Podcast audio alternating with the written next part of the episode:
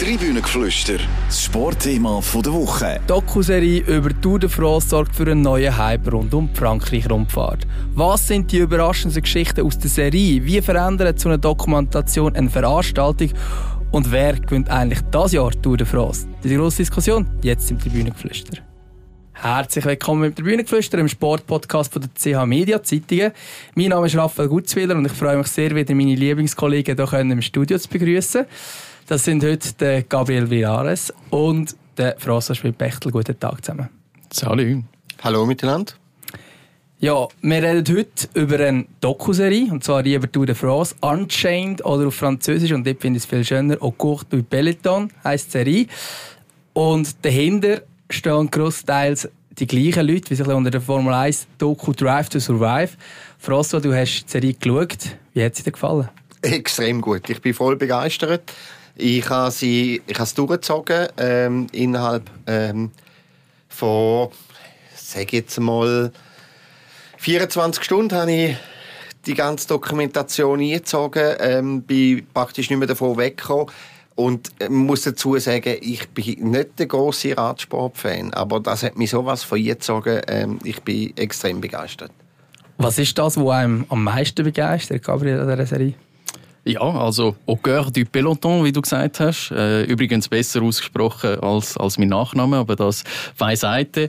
Nein, das, wo, wo begeistert, ich meine, ich kann ich heute schon sagen, ein Beispiel schreibt mir ein, ein Kollege, der überhaupt nichts mit Radsport am Hut hat, der noch nie eine Etappe hat und schreibt mir, du übrigens, die Serie, das ist, das ist der Hammer, das ist sehr gut gemacht. Wieso ist es so gut gemacht? Weil es eben auch für die Zuschauerinnen und Zuschauer ist, die sonst nicht so radsportaffin sind, nicht so versiert in dem, in dem Sport, wo sich nicht um irgendwelche Wattzahlen kümmert, was, was sonst da bei den, bei den Profis ähm, an Zahlen hin und her jongliert wird, sondern eben näher beim Mensch ist und Geschichten erzählt werden und Leute rausgeschafft werden, wo, wo zum Teil tragische Schicksale haben und sich wieder zurückgekämpft haben. Ja, ich würde da gerade anschliessen. Es sind vor allem Geschichten, die im Vordergrund stehen.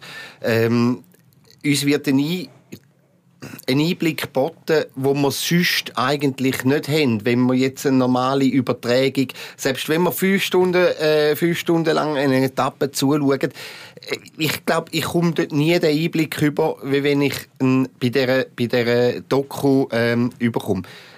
Ein Beispiel, ähm, Fabio Jakobsen, ein Sprinter vor dem Herrn, ähm, ein, ein, ein, ein, ein, ja, sorry für den Ausdruck, aber wirklich eine Rakete auf den letzten Meter, flach, ähm, Bergetappe, es geht für den Jakobsen nur noch quasi um sportliche Überleben. Er muss vor dem Besenwagen in das Ziel kommen. Äh, wenn ich ein, ein, ein, eine Etappe schaue, dann komme ich das nicht mehr mit über, weil zu dem Zeitpunkt, wo der Jakobsen ins Ziel kommt, äh, ist, schon, ist der Sieger schon längstens beim, beim Nachtessen, ist schon bei der Massage und so weiter.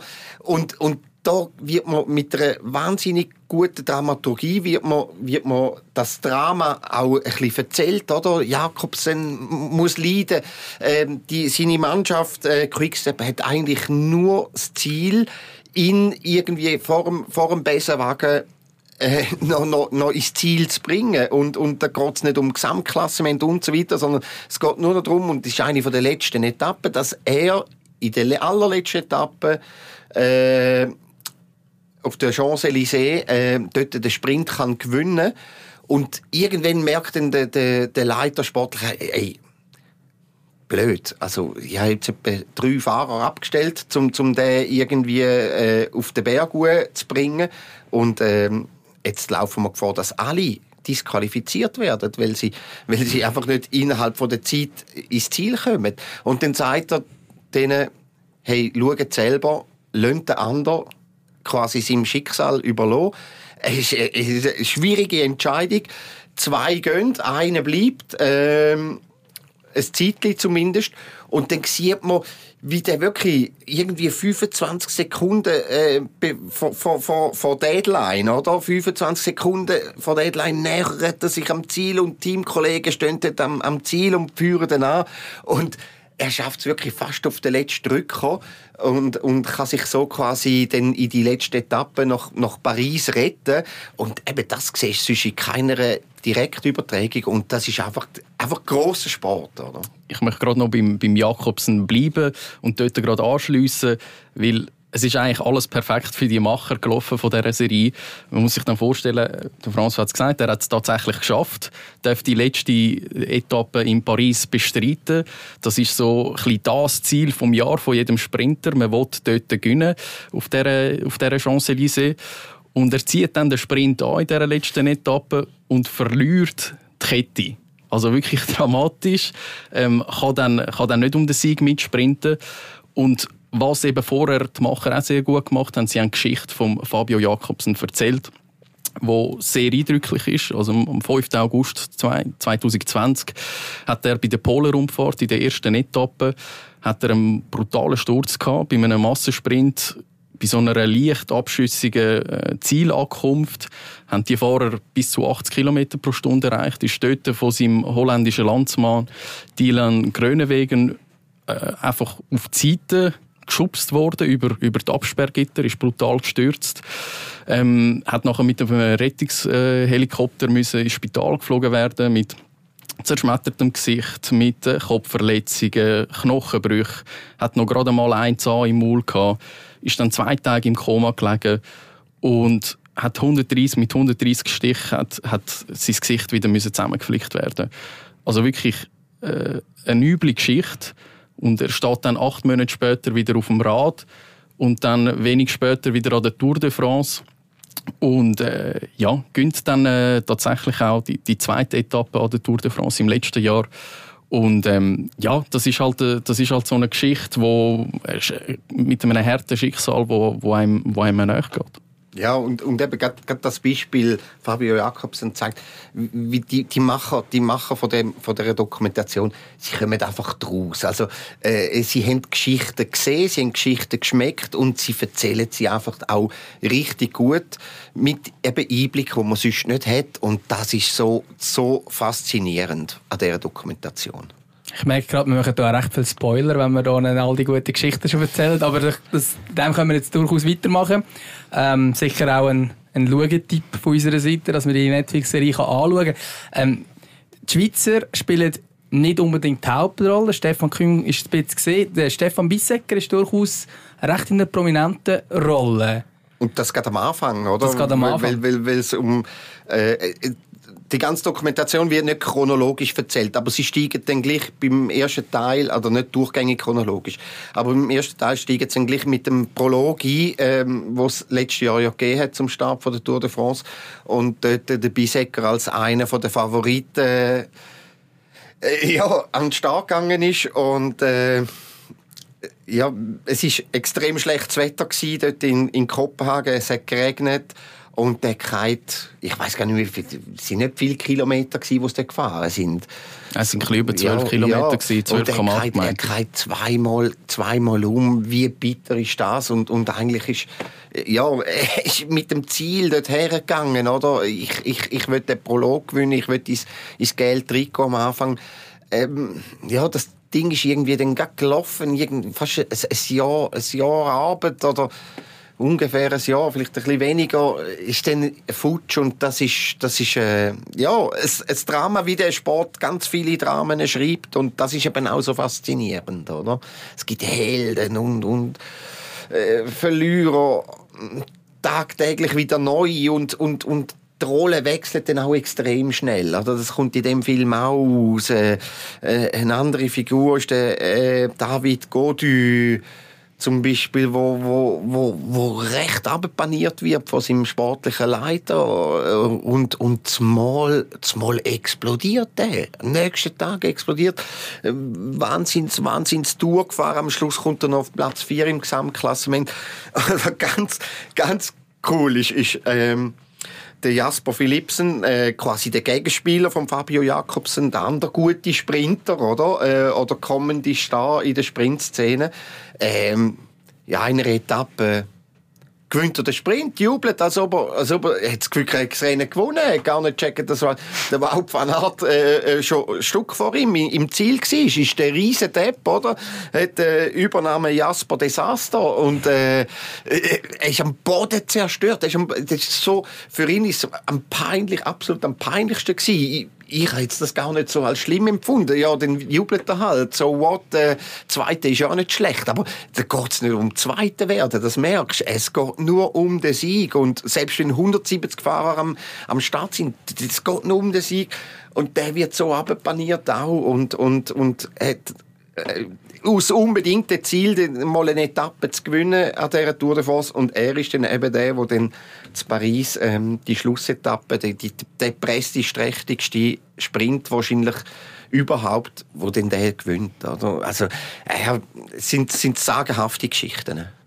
Vielleicht gerade jetzt um dort einhaken. Man hat jetzt aber wirklich relativ gut gesehen, wie Teams auch wirklich auch Druck ausüben auf die Fahrer. Das hat man ja auch bei Education First gesehen, wo eigentlich alles darauf ausgerichtet hat, dass der Bisecker den Prolog gewinnt und dann stürzt er zweimal. Da sind auch nicht alle wirklich glücklich gewesen. Gabriel hat dich also überrascht, wie rau da auch mit Athleten umgegangen wird.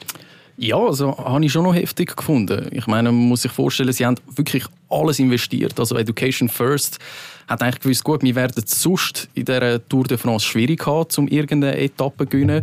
Wir müssen wirklich alles machen, dass wir das, das Zeitfahren können gewinnen. Sie sind mit ihm äh, sind ins Ausland gereist, äh, Windkanaltest machen ähm, und die haben da wirklich in, in der Teamsitzung gesagt, hey Jungs, es ist so wichtig für uns, wir müssen eine Etappe gewinnen an dieser Tour de France, wie sonst stehen wir vor dem aus. Also, und das so hat... Motto, hey, sonst werden wir im Fall alle entlassen. Ja, also wirklich so, weil da die Sponsoren Anscheinend ist das so. Ist ja logisch. Die Sponsoren erhoffen sich an der Tour de France ähm, sehr viel Werbung, wenn, halt, äh, wenn sie in der Ausreißergruppe vorne sind, wenn sie Etappen gewinnen, dass halt der Sponsor auch prominent vertreten wird. Ähm, und ja, anscheinend ist das so, dass das halt wirklich eminent wichtig ist für sie. Und ja, die Frage ist halt schon, wie förderlich und wie gesund das, das ist, dass man dermaßen viel Druck ausübt und das, das hat mich schon überrascht. Ich glaube, es, es zeigt, ich habe das auch sehr spannend gefunden und es ist ja nicht nur bei Education so gewesen, auch andere kleinere Teams, die vielleicht fast ein bisschen überzogen. Also ich, ich, ich habe ihnen das nicht ganz abgenommen. Hey, wenn wir, wenn wir da keine Etappe gewinnen, müssen wir den ganzen Laden zumachen. Ähm, vielleicht fast ein bisschen überpaced mit dem Druck. Ähm, aber es zeigt, wie, wie resistent das die Athleten sind. Also, ähm, man, man hätte nie einen gesehen, also ich kann mich nicht erinnern, dass einer dann wirklich sich beklagt hat über den Druck, kadert hat. Also die, Körper, die sind sich gewohnt, dass sie körperlich so so viel aus sich rausholen müssen. Ähm, wirklich ist eine riesige Quälerei. Und sie können es offenbar auch mental. Also, ähm, ja, ich habe keinen gesehen zerbrechen, wirklich. Ähm, ja, und der Stefan Bissecker hat sich auch im Nachhinein jetzt nicht negativ zu dieser Serie geäußert. Also im Gegenteil, er hat sie sogar gelobt. Auch der Stefan Küng hat sie als, als gelungen erachtet.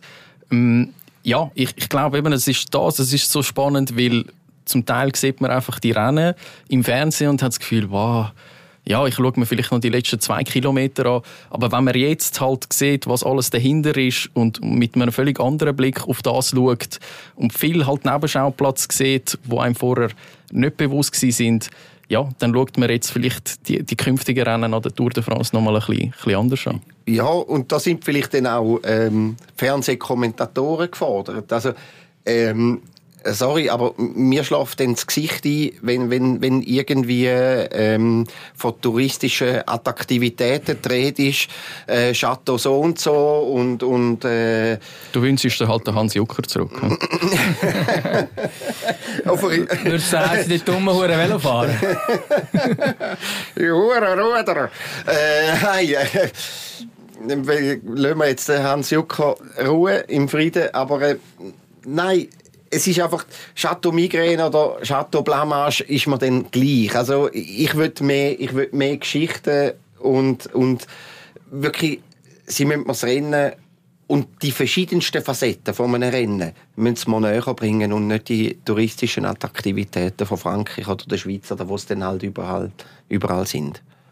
Man kann sich durchaus auch die Frage stellen, wie nöch an der Realität die Doku wirklich ist. Es ist nämlich ja in einer Folge geht es darum, äh, um das Verhältnis von Wout von Aert äh, zum Jonas Wingegaard und dort heisst es, dass der äh, Van Aert nicht unbedingt happy ist in der Rolle des Helfer.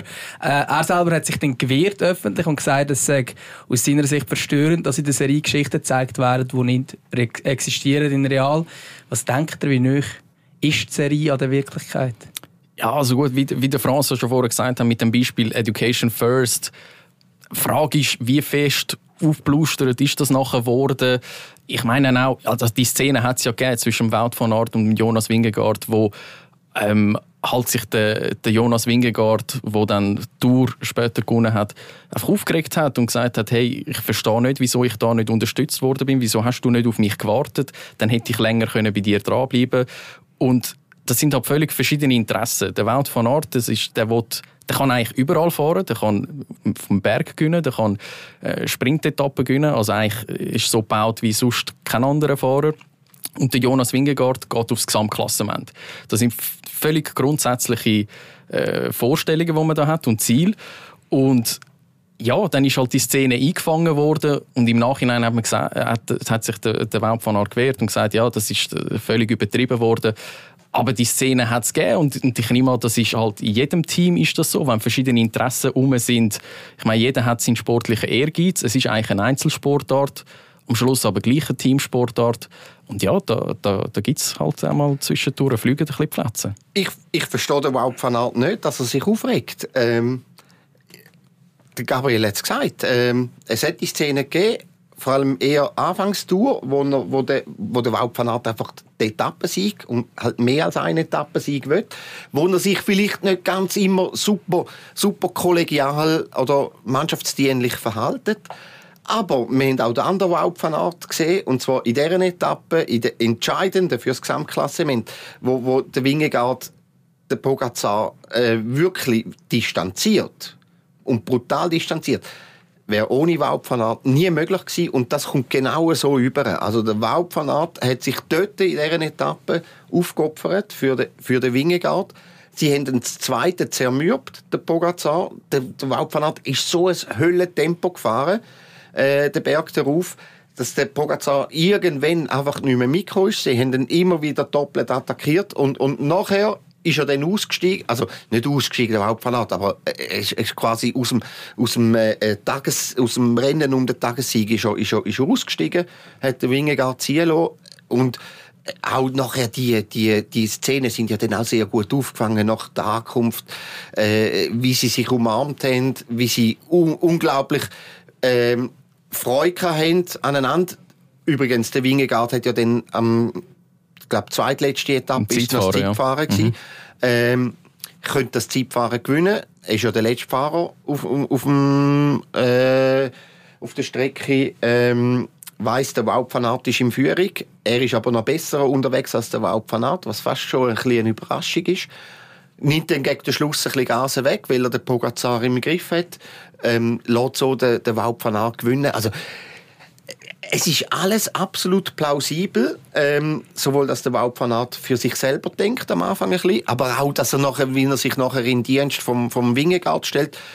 Ich, ich weiß nicht, wieso dass sich da der Aert aufregt. Also ich, ich finde, er kommt super rüber. Ja, Sehr authentisch. Am Schluss ist es wieder in der besten Familie. Ich meine, man, man ist so lang aufeinander, die Tage, ich meine, es sind 21 Etappen, hockt aufeinander und man fährt jeden Tag brutale Etappen, spult Kilometer ab.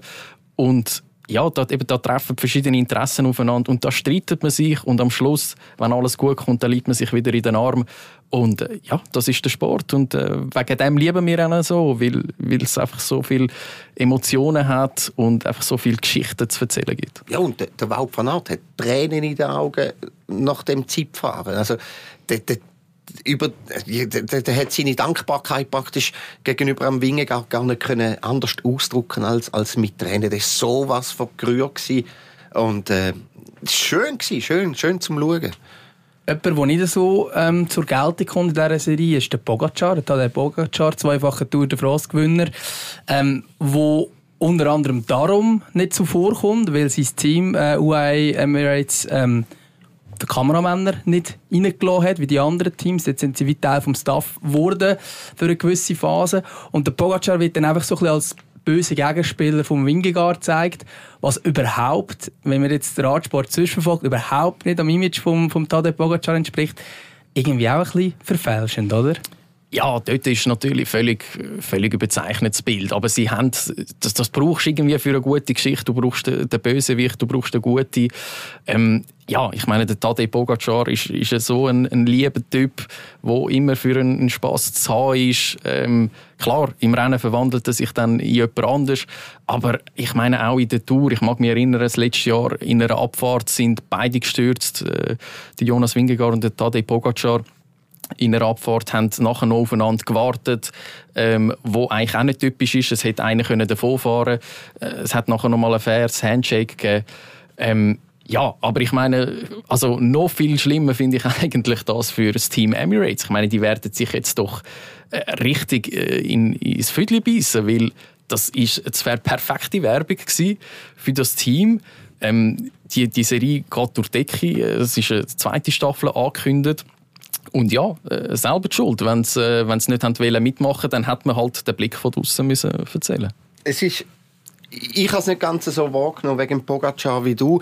Natürlich, er hat keine Hauptrolle gespielt in, in dieser Dokumentation. Aber es gibt so ganz viel, oder ein paar so kleine Szenen, wo, wo, wo ich finde, wo zum Ausdruck bringen, dass er sehr viel Respekt am Wingegaard gegenüberbringt oder auch anderen Fahrern, die vielleicht gewonnen haben. Also sechs einfach nur eine kleine Szene nach, dem, nach der Zieldurchfahrt, ähm, wo er, wo er ein Sprüchli macht oder ein, einem gratuliert, einen umarmt und ähm, ich finde, er ist jetzt nicht der Bösewicht aus dem James Bond Film überhaupt nicht, ähm, äh, aber keine Hauptrolle und das im Radsport, wo man wir haben jetzt noch kein Wort darüber verloren, über Doping. Normalerweise redet man immer über Doping, wenn man über Radsport diskutiert.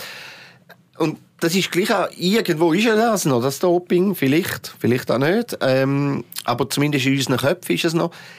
Das macht das Ganze ein bisschen verdächtig, oder? Also, es, es, ein Team aus den Vereinigten Arabischen Emiraten, wo jetzt die, die, Region hat bei uns per se einfach jetzt mal nicht so den allerbesten Ruf. Ähm, und, und dann, dann ist, man, ist man nicht transparent, äh, man lässt Kameras nicht zu. Das ist völlig unnötig, aber das, das, das, das tut so ein bisschen, ähm, ja, die alten Geister ein bisschen wachrufen, die in unseren Köpfen sind, wenn wir an Radsport denken. Und ja, vom, vom, vom, von der ver vergebenen Chance, wie es der Gabriel gesagt hat, was, was Image äh, angeht, ähm, ganz zu schweigen, oder? Also eine riesige Chance verpasst. Ja, und wenn wir bei, bei diesem Image noch, noch bleiben ein Moment, ich meine, das finde ich schon sehr spannend, was der, was der François sagt. Ich meine, früher sind gewisse Fernsehstationen, ist gar nicht mal so lange her, sind ausgestiegen bei der Tour de France, haben die nicht mehr Zeit gehabt wegen dieser Doping-Vergangenheit. Man hat nicht mehr darüber berichten, weil das einfach so ein, ein schmutziger Sport war. Und jetzt, die, die, die Serie verleiht dem Sport halt schon völlig einen neuen Glanz, äh, völlig neue äh, Ansichtsweise und ja, plötzlich ist das Thema irgendwie wie weggeschwemmt und ja, also es bleibt auch wirklich zu hoffen, dass, dass die Doping-Vergangenheit der Vergangenheit angehört und ähm, man jetzt ja sportlich äh, für Schlagzeilen sorgt. Aber es sind ja die gleichen Macher wie beim, bei der Formel 1 Dokuserie Drive to Survive. Das hat dort einen rechten Boom ausgelöst ähm, beim Formel 1. Erwartest du das jetzt bei der Tour de France auch, Frost? Ja, ich glaube schon. Aber ähm, es ist zwingend, dass das neue Stoff nachkommt. Ähm, Gabriel hat es gesagt, äh, es ist eine ein, ein neue Staffel im am Tour quasi, oder? Jetzt die, die aktuelle Tour de France. Und ich glaube, das ist fast zwingend, jetzt einfach nur einmal so eine Doku-Serie rauszubringen. Ähm, das kann einen kurzfristigen Effekt haben, aber du musst, du musst nachlegen und äh, das machen sie und ähm, finde das gut und ich freue mich extrem drauf. Vielleicht gibt es auch sogar Fortsetzungsgeschichten aus der ersten Staffel, wo man wo man kann weiterspinnen. Es gibt neue Geschichten. Äh, Bernal zum Beispiel hoffe ich, dass der, dass der prominent vorkommt. Äh, der ist ja 2019 hat er gewonnen als bisher jüngste ähm, hat er die Tour de France gewonnen und nachher ganz einen fürchterlichen Unfall in einen parkierten Bus oder Lastwagen so etwas eingerast äh, im Training, glaubst ähm, Genau, Trainingssturz. Ja. ja, und, und jetzt erst mal wieder dabei, Tour de France und ähm, ja, der hoffe ich, dass der ein bisschen im, im Fokus ist auch. Ja, also ja, also ich habe das Gefühl, da wird wieder einiges an Stoff geliefert werden. Also wenn man nur schon die ersten zwei Etappen anschauen von der, von der aktuellen Ausgabe, ich meine, die erste Etappe, wo äh, der, der Adam Yates gönnt vor, äh, vor seinem Zwillingsbrüder Simon Yates, der Adam, wo, wo fünf Minuten, äh, der fünf Minuten jünger ist als, als die beiden, das bietet schon wahnsinnig Stoff. In der ersten Etappe sind zwei äh, mit dem Enric Mas und dem Richard Carapaz zwei gestürzt, wo sich Hoffnungen machen auf das Podium auch im Gesamtklassement. Die zweite Etappe hat schon ein Franzose gewonnen. Ähm, ich meine, letztes Jahr hat man bis zur zweitletzten Etappe auf, auf, einen, Einheim, auf einen einheimischen Sieg gewartet. Zu dem Mann ist es noch jemand aus dem Team Cofidis gewesen. Die haben das letzte Mal, wenn es mich nicht ganz täuscht, im, im 08 einen Etappensieg können feiern. Also jetzt äh, da bietet schon, schon Stoff äh, für mehr definitiv.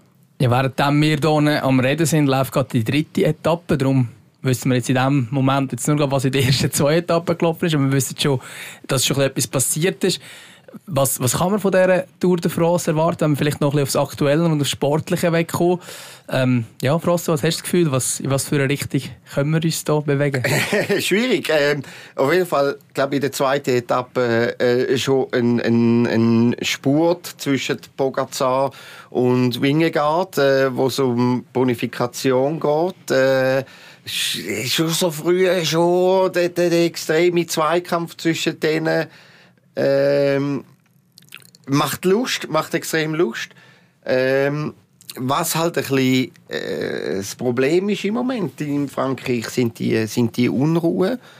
Ähm, auch da bin ich gespannt, wie, wie, wie äh, am Anfang war der Tour de France noch in Spanien, gewesen, also ein bisschen weg von diesen, von diesen Krawall. Ähm, jetzt sind sie in Frankreich, dritte Etappe.